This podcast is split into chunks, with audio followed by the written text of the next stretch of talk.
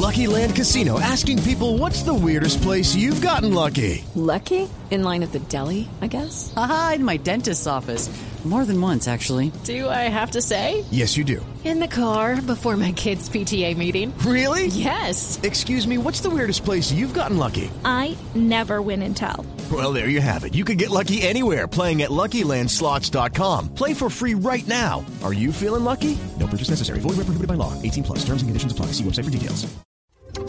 Dos de la tarde, 31 minutos en Blue Radio. El senador Juan Lozano denunció que en dos ocasiones la Cámara de Representantes hundió el proyecto de ley Jessica Cediel, con el cual se pretendía regular las cirugías estéticas. Esto a propósito de la muerte de una actriz luego de que se practicara una intervención quirúrgica en Bogotá.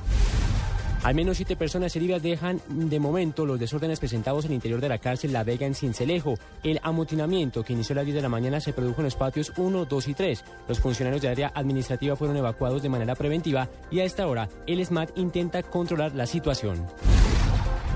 La Telefónica Embratel, la operadora de telefonía móvil Claro y la firma de televisión por suscripción y acceso a Internet NET, las tres empresas controladas en Brasil por la mexicana América Móvil, propiedad del millonario Carlos Slim, iniciaron estudios para una posible unificación. Las tres compañías consideran la posibilidad de implementar una reestructuración para consolidar sus activos y actividades, así como la de sus controladas, en una única sociedad.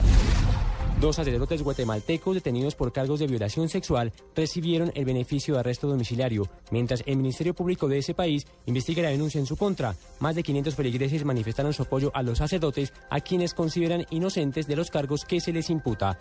Dos de la tarde, 33 minutos. Ya viene Blog Deportivo en Blue Radio.